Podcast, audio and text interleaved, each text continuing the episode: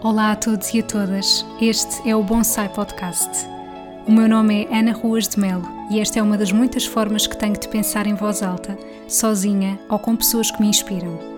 Sabem quando nos sentimos aconchegados e desligados do mundo exterior? É assim que me sinto quando ouço algo que me inspira e acrescenta valor. Se vos conseguir transmitir as boas energias que por aqui vão fluir, então cumpri o meu objetivo.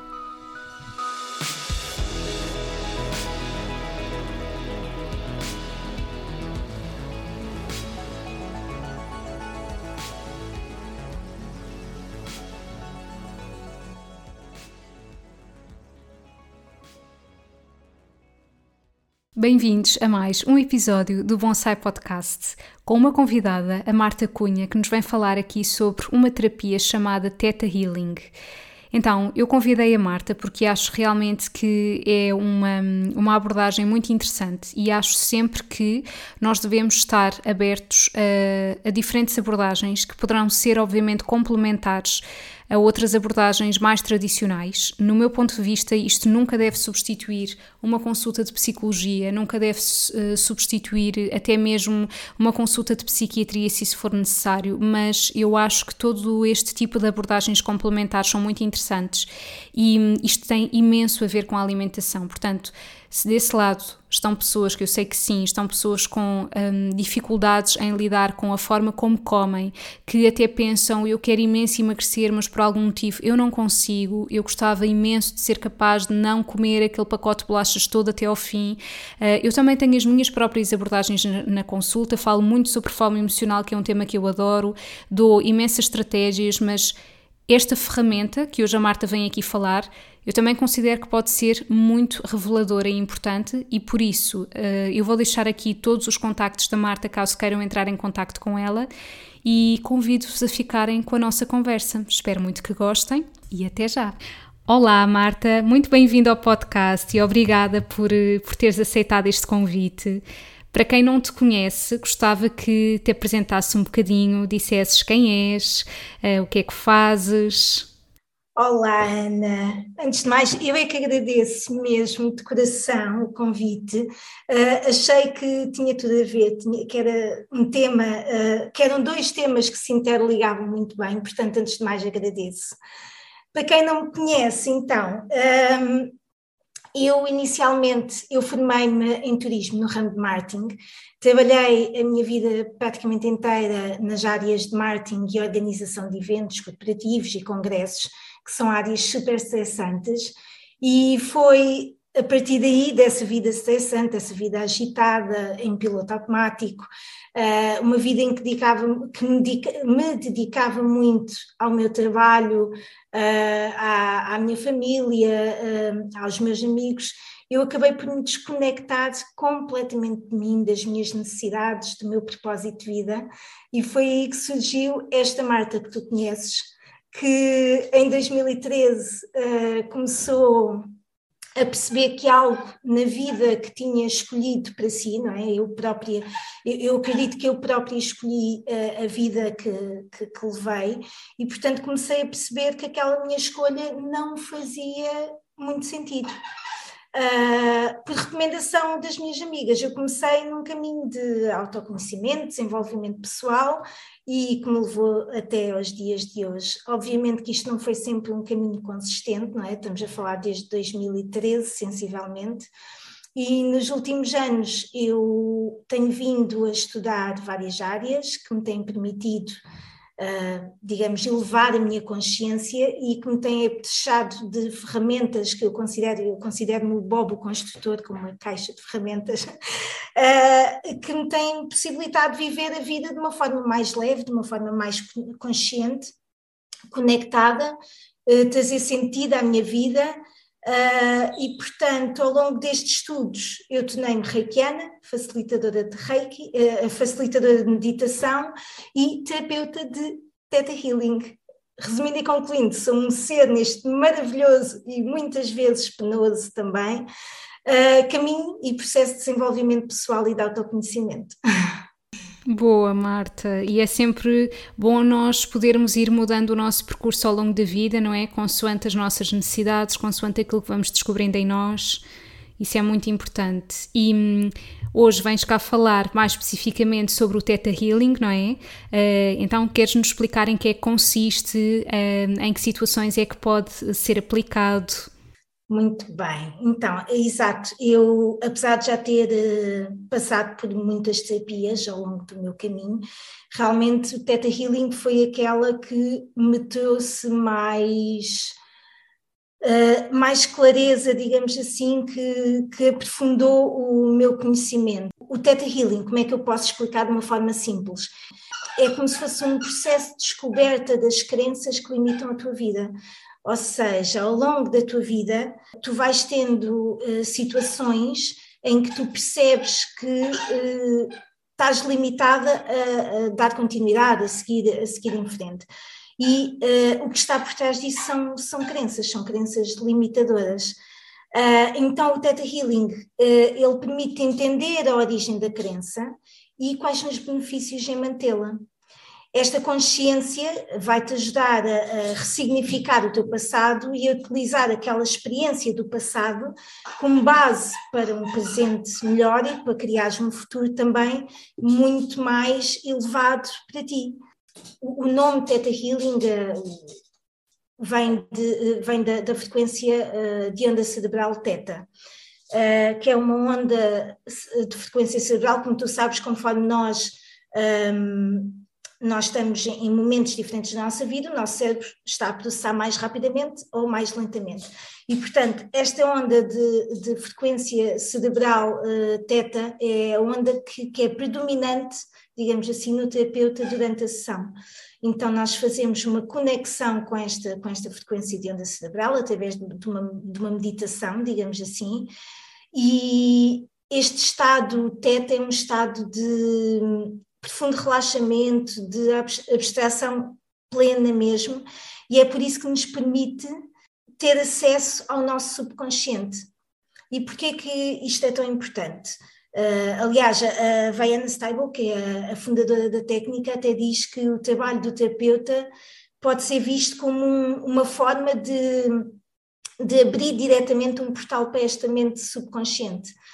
Uh, isto é tão importante porquê? Porque uh, desde a primeira infância e a nossa adolescência que nós criamos as nossas crenças. Crenças não é nada, não é bom nem mau, é tudo aquilo que nós acreditamos como certo, como, como correto e gravamos no nosso subconsciente.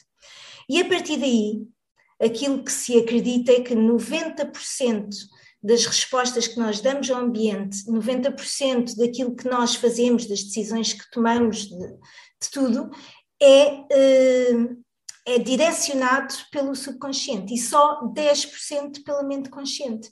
Então, se nós temos crenças no nosso subconsciente, que são as crenças que regem as nossas atitudes, as nossas, as nossas ações perante a vida, acaba por ser limitador e, e até, e até perigoso, digamos assim, eh, nós não trabalharmos as nossas, as nossas crenças.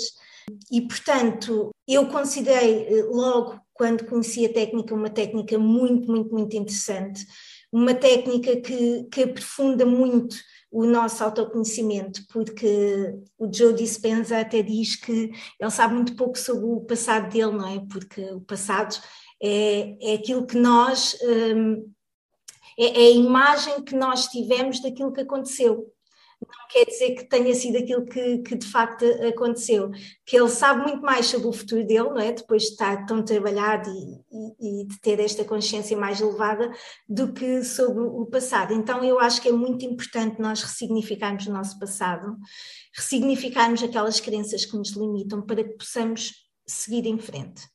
Um, e, e acima de tudo, aquilo que eu considero também é a parte de limpar crenças, nós limparmos o nosso passado é aquilo que nos permite seguir em frente com a, com a nossa vida, porque é como se nós neste momento seguíssemos com uma mochila de 50 quilos às costas e conforme nós vamos libertando peso, vamos conseguindo caminhar a um ritmo um bocadinho diferente, de uma forma mais consciente, sem tanto cansaço, com mais leveza, digamos assim. E portanto foi assim que surgiu o Teta na minha vida e foi por isso que eu achei que o Teta fazia tanto sentido para mim, porque realmente eu tinha algumas crenças e continuo a ter, não é? Como, como tu sabes, isto é um caminho que se faz caminhando e cada vez com mais consciência, mas é um caminho, uh, apesar de algumas vezes penoso, muito bonito, porque nós conseguimos perceber que afinal quem, quem limitava a nossa vida éramos nós próprios, não é? Porque nós temos o poder de criar a nossa realidade. Exatamente, e tu quando falaste comigo até deste exemplos uh, de, dessa técnica em questões relacionadas com a alimentação, não é? Queres dar alguns exemplos, Marta? Então, claro que sim. Um, eu acho que toda a gente na vida já teve alguma situação em que sabia que queria mudar uma questão na sua vida e conscientemente sabia, não, não, eu quero fazer isto, seja uma dieta, seja, não, eu quero mudar de trabalho, eu quero sair deste casamento, seja o que for, conscientemente a pessoa sabe que quer sair daquela questão, mas por alguma razão sente que não consegue. E, e, acho que é um bocadinho aqui que nós entramos nesta ligação entre uh, uma alimentação cuidada, um estilo de vida saudável, porque acima de tudo é disso, é disso que se trata, não é? Uh, e a questão de, das crenças, porque é que as pessoas passam a vida, por exemplo, em dietas, ah, eu quero mesmo mudar, eu passo a vida em dietas e depois estrago tudo num mês, vou de férias, estrago tudo e depois quando volto já não me apetece e muitas das vezes são questões não é, de autossabotagem eh, relacionadas com, com, com crenças que nós temos. E mais uma vez volto a dizer que isto acontece porque 90%, cerca de 90% uh, eh, da, das nossas questões, de, de, da forma como nós uh, vivemos a vida, têm a ver com o nosso subconsciente e com o que está gravado no nosso subconsciente, com as crenças que nós temos. Um, então, alguns exemplos. Posso dar um exemplo uh, em casa, um exemplo da minha mãe. Uh, a minha mãe e o meu pai, os dois, eles viveram em Angola uh, na infância e na adolescência. E a minha mãe, ela vem de uma família muito grande, ela tem seis irmãs, uma delas adotada, cinco biológicas e uma adotada. tem seis irmãs, e vem de uma vem de origens muito humildes, de uma família que, que passou necessidades e onde felizmente não faltava alimento porque uh, não sei como é que é hoje em dia Angola, mas naquela altura toda a gente se entreajudava e, e portanto havia sempre uh, alguém que ia à pesca e dava alguma coisa sempre que, que havia, mas não havia abundância e havia sempre aquela consciência do guardar para não faltar, não é? Quando alguém traz não se pode comer tudo, tem que se ir gerindo para não faltar. Uh, e quando se deu a guerra, ela veio para Portugal, uh, começou do zero, não é? Ela e o meu pai. Tiveram três filhas, ou seja, mais uma vez uma família numerosa, digamos assim, e mais uma vez teve que ser organizada para não faltar nada na mesa. Então, a crença desde muito pequena foi que não podia gastar para não faltar, e esta energia de escassez fez com que ela nunca lutasse pelos seus objetivos, pelos seus sonhos, ou seja, ela tinha que ela tinha a crença que eh, não podia arriscar, não podia, não podia tentar ir mais longe para garantir que nada faltava. Então preferia continuar ali naquela situaçãozinha que era má, mas que pelo menos sabia que conseguia gerir para, para, para não faltar. Exato, ou seja, querer manter-se na zona de conforto, não é? Porque para garantir que se alguma coisa acontecer de mal, pelo menos já sei o que é que me espera e não arriscar muito mais do que isso. Exatamente. Exatamente, eu costumo chamar-lhe a zona de desconforto, porque a zona de conforto nada tem confortável, não é? É super desconfortável porque tu estás numa situação em que não vives a tua vida, não, não, não te sentes realizada, não sentes que existe uma razão para acordares de manhã sem ser alimentares os teus filhos e, portanto, é, uma, é a zona de desconforto, sem dúvida nenhuma. Ela, ela, ela, nunca fez teta comigo, mas já falámos várias vezes sobre o assunto, né? isto casa, casa de ferreiro, espeto de pau, e eu já alertei para esse padrão de, de, comportamento, porque hoje em dia, por exemplo, graças a Deus não lhe falta absolutamente nada, não, não lhes falta dinheiro, não lhes falta comida, mas ela continua a ter exatamente a mesma questão, de não de, de, não gastar para não faltar, mas já é no sentido, é no sentido de não gastar para não ir ao supermercado, que ela detesta ir ao supermercado e é uma confusão e fica cansada, então ela tenta ao máximo gerir para não, para não faltar e porque não gosta de cozinhar. Então, às vezes eu digo, mãe, então o que é que vai jantar? Ah, não, vou comer só umas bolachinhas. Eu sei que ela está a poupar aquele jantar para não ter de cozinhar no dia a seguir, para, para, para continuar a, a, ter, a ter em casa. E, e claro que isto tem limitado muito, muito, muito a vida dela. Ela cada vez mais tem consciência disso e chega ao ponto de de o, o, próprio corpo dela assumir esta, esta posição, não é? Eh, isto tem a ver com, com informação celular. Obviamente que o corpo foi acumulando gordura que ela não consegue perder e quase certeza, porque nunca fiz teta com ela, mas quase certeza que a crença que está por trás é exatamente o corpo guardar para não faltar. Sim, porque inconscientemente guardamos reservas no corpo para protegermos da escassez. Uh, e, e, claro, ela de vez em quando vai perdendo, mas volta sempre a ganhar. Sempre, sempre, sempre a ganhar. Mas se calhar no caso da tua mãe, ela até tem uma consciência de onde é que isso vem, não é? Mas se calhar há outras pessoas que não têm mesmo noção porque é que têm os comportamentos que têm.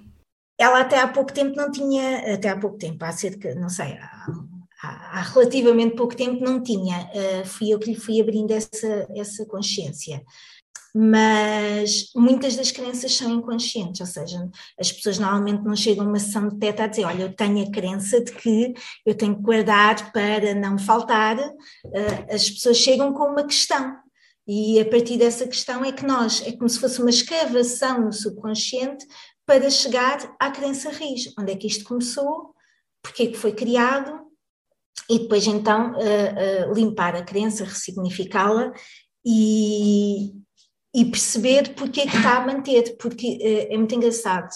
Eu não sei, eu tenho, tenho algumas outras formações, mas nunca aprofundei tanto uh, outras terapias como o Theta Healing. Uh, no Theta eu já tirei cinco cursos, e aquilo que eu percebo no Theta é que a fundadora da técnica ela tem vindo constantemente a desenvolver a técnica.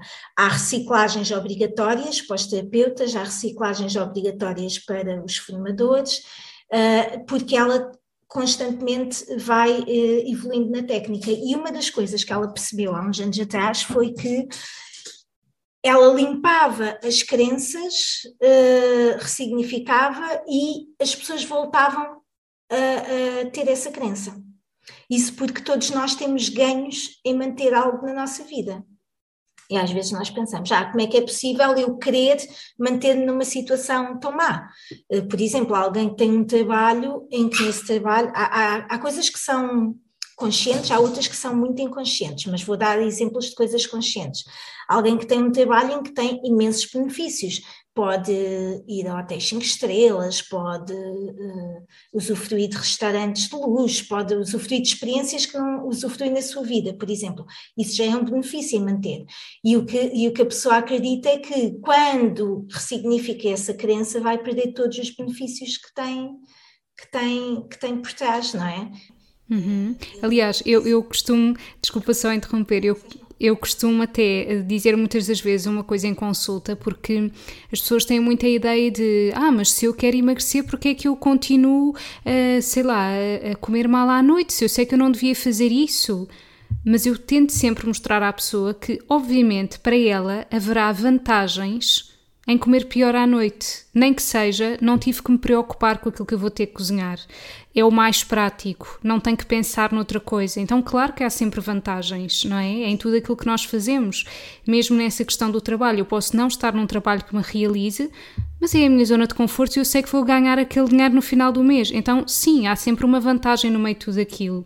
Portanto, hum, não é só, mas que estupidez, se eu não estou bem, porque é que eu não mudo? Porque ao fim e ao cabo, nós às vezes achamos. Uh, que podemos ganhar alguma coisa em continuar naquilo que estamos. Dá muito mais trabalho fazer de forma diferente do que continuar a fazer tudo igual, não é? A verdade é essa, dá muito mais trabalho. Eu acho que em relação a isso há aí duas questões. Uh, a primeira é, é, muitas das vezes nós optamos por aquilo que nos dá prazer no momento em vez de aquilo que nos dá benefícios de futuro, não é? É tal coisa, dá imenso trabalho e quanto tempo é que vai demorar até, até eu ter, a ter esses benefícios, não é? E depois também uh, tem a ver exatamente com, com estes ganhos que muitas vezes até são uh, conscientes. Eu lembro-me, por exemplo, de uma situação de alguém que, chegou até mim em sessão e que dizia que toda a gente se interessava por ela por dinheiro. E essa pessoa acabou por, eh, através dessa crença, criar uma vida muito solitária, eh, muitas das vezes sem relacionamentos amorosos e sem grandes amizades. O que é que essa vida solitária fez com que ela tivesse? Um império. Ela, como não tinha uh, prisões a ninguém, nem à família, nem a, nem a amigos, nem a, a relacionamentos amorosos, então ela dedicava-se ao trabalho de uma forma exímia. Obviamente conseguiu construir muita coisa.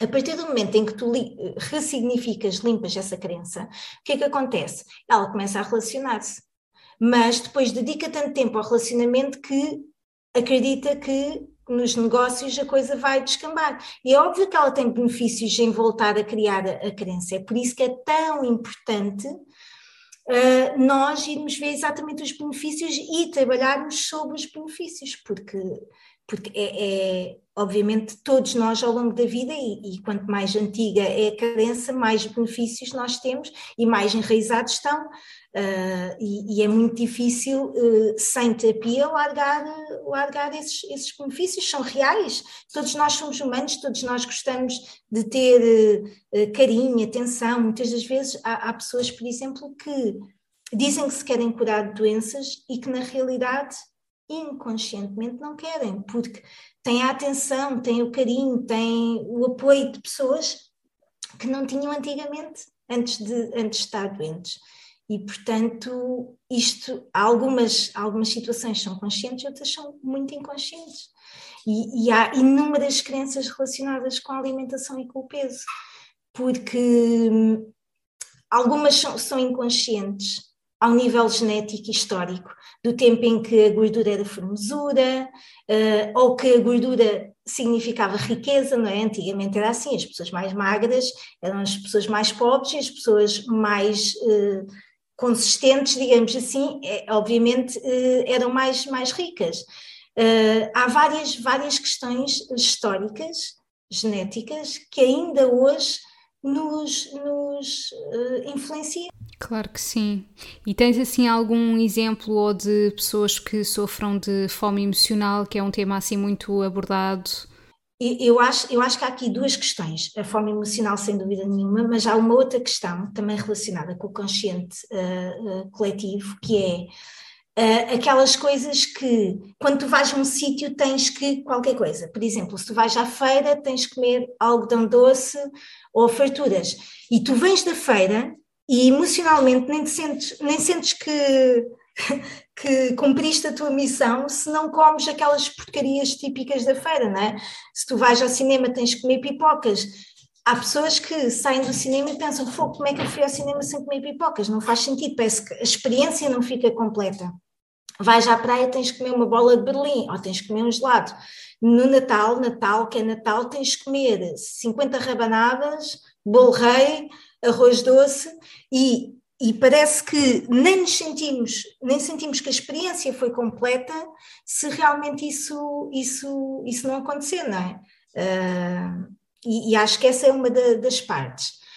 Depois, outra, outra das partes, e também a nível emocional, e mais uma vez relacionada com, com crenças, é que eh, se nós pensarmos naquelas frases que nós dizemos às nossas crianças hoje em dia, Vamos pensar como é que elas se sentem cada vez que comem ou que não comem uh, de, de futuro. Aquelas frases como só és linda quando comes, não é? Ah, és tão linda, papaste tudo, tão linda. Quer dizer que quando eu não como, eu não sou. Não sou admirada, não sou linda. E isso, inconscientemente, está muito dentro de nós. Muito. Aquelas coisas como, assim a mãe não gosta de ti. Se não comes, a mãe não gosta de ti. Olha o perigo disso no futuro. Graças a Deus que há, que há muitas terapias, desde a psicologia a tudo, é? várias terapias. Uh, e, e, realmente estas, estas coisas do assim a mãe não gosta de ti, uh, só és linda quando comes, uh, aquelas coisas de uh, a mãe fez esta comidinha para ti com tanto amor, ai tu não gostas da mãe, não gostas da comida que a mãe faz estas coisas são, são, são muito complicadas. Por exemplo, na minha família, a forma de dar amor, como nós temos, tivemos tanta escassez, porque quando eu era pequena também tivemos escassez, não é? Graças a Deus nunca me faltou nada. Aliás, eu quando era pequena eu nem gostava de comer, portanto, se faltasse eu se calhar também não ia, não ia fazer muita falta. Mas como houve tanta escassez, a forma de nós demonstrarmos amor, demonstrarmos carinho uns pelos outros é dar comida. Ainda hoje na minha família isso é assim, eu faço isso com o meu cão até. Uh, uh, o meu cão é louco por comer e a forma que eu tenho de demonstrar carinho e amor é dar-lhe comida. E, portanto, aqui, obviamente, estamos a, relacionar as emoções com, com a comida, sem, sem dúvida nenhuma. E eu vejo, às vezes, a minha mãe está, está de dieta, volta e meia, ou constantemente está. Mas eu sei que ela gosta tanto daquilo e eu levo. E eu em vez de pensar que estou a desrespeitar a vontade dela, que é de estar dieta, não, estou a pensar que estou a dar amor, estou a dar carinho. E, portanto, mais uma vez, aqui as emoções uh, uh, relacionadas com, com, com, a comida. Agora, em relação uh, às questões emocionais, eu acho que é muito importante deixar aqui uma reflexão, que é, quando nós comemos à pressa, quando nós não comemos em atenção plena aquilo que se chama mindful eating, o que acontece é que não só não, não só não, não vamos estar atentas a quando já estamos satisfeitas, mas também não estamos atentas às emoções que aquela comida nos traz, não é? Eh, Porquê, é que as pessoas, quando estão tristes, vão buscar um balde de gelado e sentam-se à frente da televisão a chorar e a comer balde de gelado? É a emoção que aquele, que aquilo, que aquilo nos traz.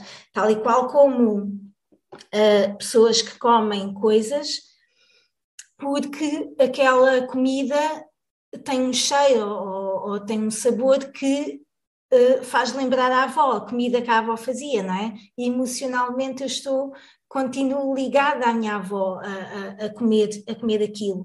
E o perigo disso é nós comermos muito mais. Por exemplo, a minha mãe faz uma sopa de peixe maravilhosa, mesmo, a melhor sopa de peixe do mundo.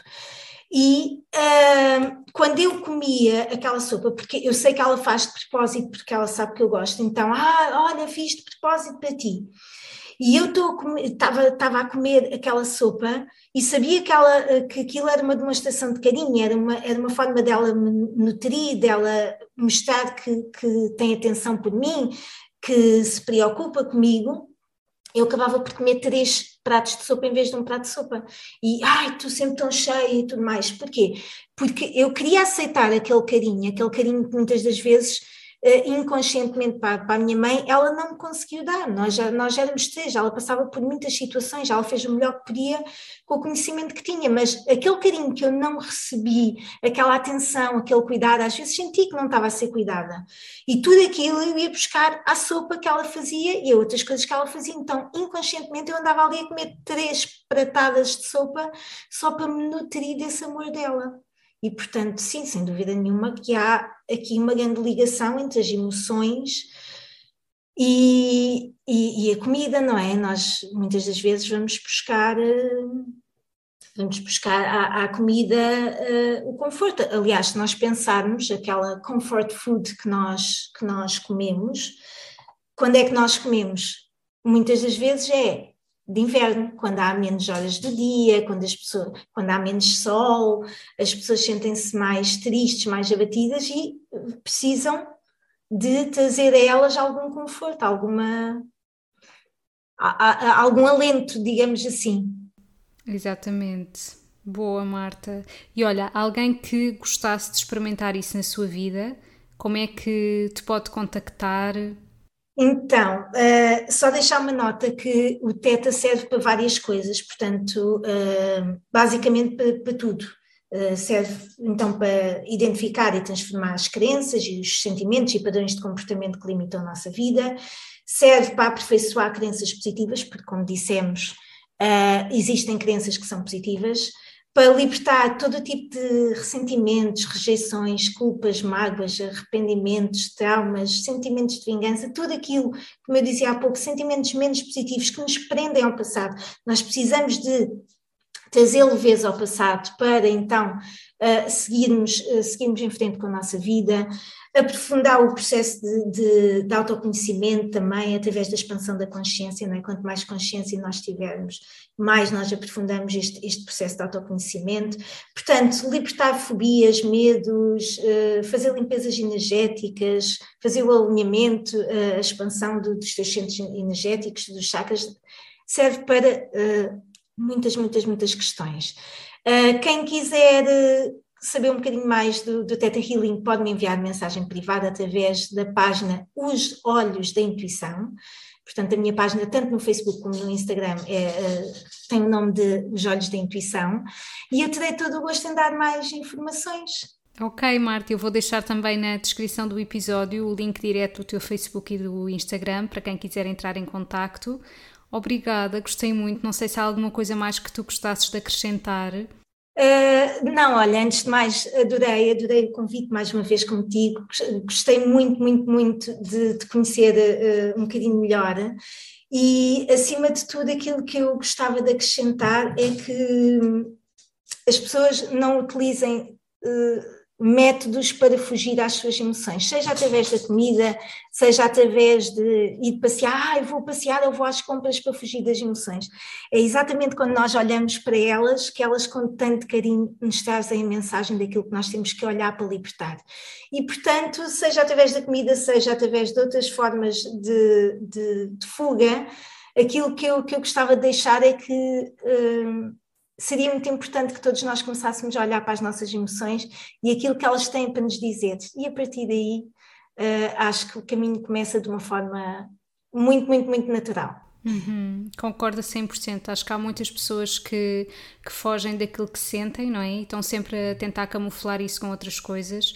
E, portanto, se nós estamos a pôr debaixo do tapete aquilo, algum dia vai levantar, de uma forma ou de outra. Uh, eu percebo perfeitamente que nem todas as pessoas tenham a capacidade para enfrentar aquilo que, que estão a sentir, porque mais uma vez isso custa muito e custa muito mais do que a pessoa se ir distrair com alguma coisa mas por isso é que é importante as pessoas terem apoio de profissionais de saúde, uh, terem um psicólogo, terem um psiquiatra, uh, poderem ter também estas terapias complementares, porque todas estas coisas em conjunto fazem muita diferença e acho que é muito importante as pessoas perceberem que não têm que passar por esse processo sozinhas, não é? Não têm mesmo. Até às vezes por uma questão monetária, porque muitas pessoas acreditam, ah, não, eu não vou, por exemplo, a um psicólogo porque é super caro, mas existem alternativas mais. Um, que são mais acessíveis para quem efetivamente não pode ter uma consulta no, no privado, para quem não pode uh, pagar uh, aquele valor.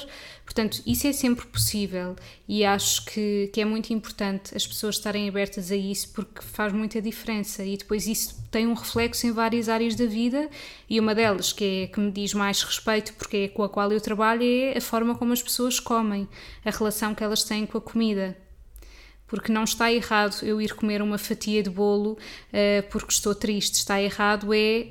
Parece que é a única forma de eu momentaneamente ficar contente. Uh, eu também não gosto muito de dar a palavra errado, mas quer dizer, é super redutor ser só aquela forma, não é? Certamente haverá muitas mais. Uh, só que a pessoa não sabe que, que outras mais formas existem porque não se conhece a si própria. E claro que nós não podemos dar ferramentas de se estiveres triste e não comas e faz isto, isto e isto, mas aquela lista de coisas pode não fazer feliz aquela pessoa. Nós somos todos diferentes. Se calhar, se alguém me dissesse vai dar uma caminhada, eu dizia não. Eu prefiro estar eh, de olhos fechados ou prefiro estar a ouvir uma música. Para mim é isso. Para outra pessoa pode não ser. Ai, sem dúvida nenhuma. Eu acho que acima de tudo, e quando as pessoas me perguntam, ah, Marta, o que é que eu faço? Uh, eu acho que é acima de tudo, exatamente isso, que é procurar aquilo que faz sentido para ti. Se para mim é ir correr, ou ficar a meditar, ou, ou dançar, ou, e, e, também não tem que ser o mesmo todos os dias, não é?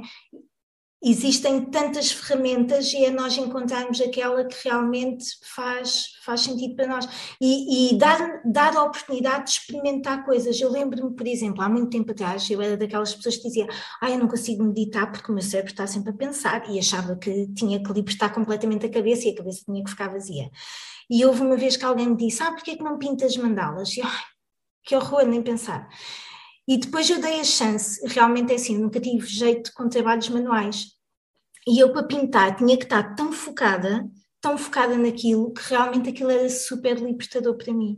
E de, pelo menos durante aquele período eu estava mesmo com a cabeça tranquila. E claro, aos poucos tu hoje fazes qualquer coisa que te liberta a cabeça, amanhã fazes qualquer coisa, aos poucos vais reduzindo a tua, a, a, tua atividade cerebral, vais trazendo mais clareza, vais trazendo mais tranquilidade, aos poucos tu vais percebendo os benefícios, mas as coisas não acontecem de uma vez só e muitas das vezes nós queremos eh, resultados imediatos e muitas das vezes queremos, quando procuramos um profissional, isso já me aconteceu a mim, falo experiência própria, eu quero que aquela pessoa resolva o meu problema, mas o poder de resolver as nossas questões está só dentro de nós. A pessoa vai te encaminhar. Isso até é uma, é uma desresponsabilização de nós mesmos, não é? Do género, esta pessoa agora vai resolver e, portanto, se eu não tiver resultados, a culpa não é minha. E isso está muito errado. E, e eu acho que é uma coisa que eu também tento muito transmitir nas minhas consultas, que é eu não vou fazer milagres eu estou lá para ajudar, mas é um trabalho 50-50. Uh, eh, portanto, o facto de alguém não ter resultados não é culpa minha. Nem tem que existir culpa, não é minha nem é da pessoa. É o que é. Temos que perceber porque é que isso não, não existe, mas uh, não, não há ninguém que seja responsável nem pela nossa felicidade, nem pelo nosso bem-estar, somos nós próprios. Claro que há acontecimentos na nossa vida que podem influenciar isso, mas em última instância eu tenho uma palavra sobre isso, não é? Nem que seja a forma como eu penso sobre o que me acontece, o que é que eu faço com o que me acontece. Então eu tenho um grande voto de matéria, não é só simplesmente isto aconteceu, pronto, o que é que eu podia fazer? Não. Posso sempre pensar de outra maneira em relação àquilo que me acontece. É, lá está, uh, focar naquilo que podemos controlar, não naquilo que não podemos controlar, para não trazer ansiedade, e, uh, e principalmente é isso mesmo, é a autorresponsabilização. Alguém pode ter tido uma atitude menos boa comigo, mas fui eu que me deixei influenciar, fui eu que fiquei irritada, fui eu que peguei no carro a seguir, fui eu que tive o acidente. Não, eh, eu não tive o acidente porque aquela pessoa me irritou, eu tive o acidente porque eu permiti, uh, uh, permiti-me deixar-me influenciar por, por, por, a atitude daquela pessoa, sabendo que estava nervosa, fui eu que decidi conduzir, portanto, eu, eu, eu, obviamente que uh, posso dizer que isso foi a questão mais difícil, mas mais transformadora que eu trabalhei na minha vida, não é? Quando eu comecei o desenvolvimento pessoal, eu tinha muita questão da vitimização e da, e da desresponsabilização. Ah, isto não acontece na minha vida por causa de não sei quem, aquilo não. E, portanto, eh, obviamente que foi muito difícil tomar responsabilidade sobre as coisas menos positivas da minha vida, mas foi muito libertador, tira muita, muita, muita uh, ansiedade, porque o poder de criar, se fui eu que criei esta situação menos positiva, então também eu posso criar uma, uma, uma situação mais positiva. E dar tempo ao tempo. Nada se constrói assim de um, de um dia para o outro e temos que e eu, eu sei que é difícil, eu já lá tive, eu já lá tive nessa situação em que foi tão penoso. Quando é, que, quando é que eu vou ver resultados? Quando é que isto vai acontecer? Por favor, eu já ando nisto há tanto tempo. Porque comigo não acontece? Porque não estamos preparadas, de facto, e porque estamos com o foco no que não acontece e não naquilo que já temos. Porque muitas das vezes, quando nós olhamos para trás, vemos, ah, fogo, ainda falta tanto, tanto para caminhar. Não vemos o caminho que já fizemos, não é? E esse caminho é muito importante, e é muito importante fazermos com consciência. Porque se nós chegássemos à escola primária e nos dissessem, olha, agora podes passar para, com o conhecimento que tens, podes passar à vontade para, para a faculdade. Eu ia chegar à faculdade, eu não ia, estar, não ia ter o processo, não é? Que me, que me ia trazer conhecimento para eu lidar com aquela questão. Eu não ia saber falar com aquelas pessoas adultas, eu não ia saber lidar com questões de, de, adultos, eu ia, se calhar, ser muito infantil, se alguém me dissesse alguma coisa, ia começar a chorar. Portanto, o caminho é a parte mais importante. Nós focamos só no objetivo, ah, quando é que eu vou chegar lá? Não, o caminho se nós nos focarmos no caminho, o caminho é que nos traz toda a sabedoria para quando nós chegarmos lá, sabermos lidar com a situação. Porque senão nós chegamos lá e vamos estar constantemente ainda uh, descontentes. Ah, não, mas agora quer não sei o quê, quer não sei o que mais, e não vamos saber lidar com tudo aquilo. É isso. Obrigada, Marta. Olha, eu é que agradeço de coração, um grande beijinho, um beijinho a toda a gente que está a ouvir, eh, obrigada pela oportunidade e vamos falando e vamos mantendo em contacto. Obrigada por terem tirado estes minutos do vosso dia para ouvirem este episódio. Se gostaram, acompanhem mais do meu trabalho através do meu site em www.anaruasmelnutricionista.pt, onde podem inclusivamente subscrever a minha newsletter de forma gratuita. Todos os meses irão receber partilhas de temas vários que acredito vos vão inspirar, seja através da comida, livros e também partilhas pessoais.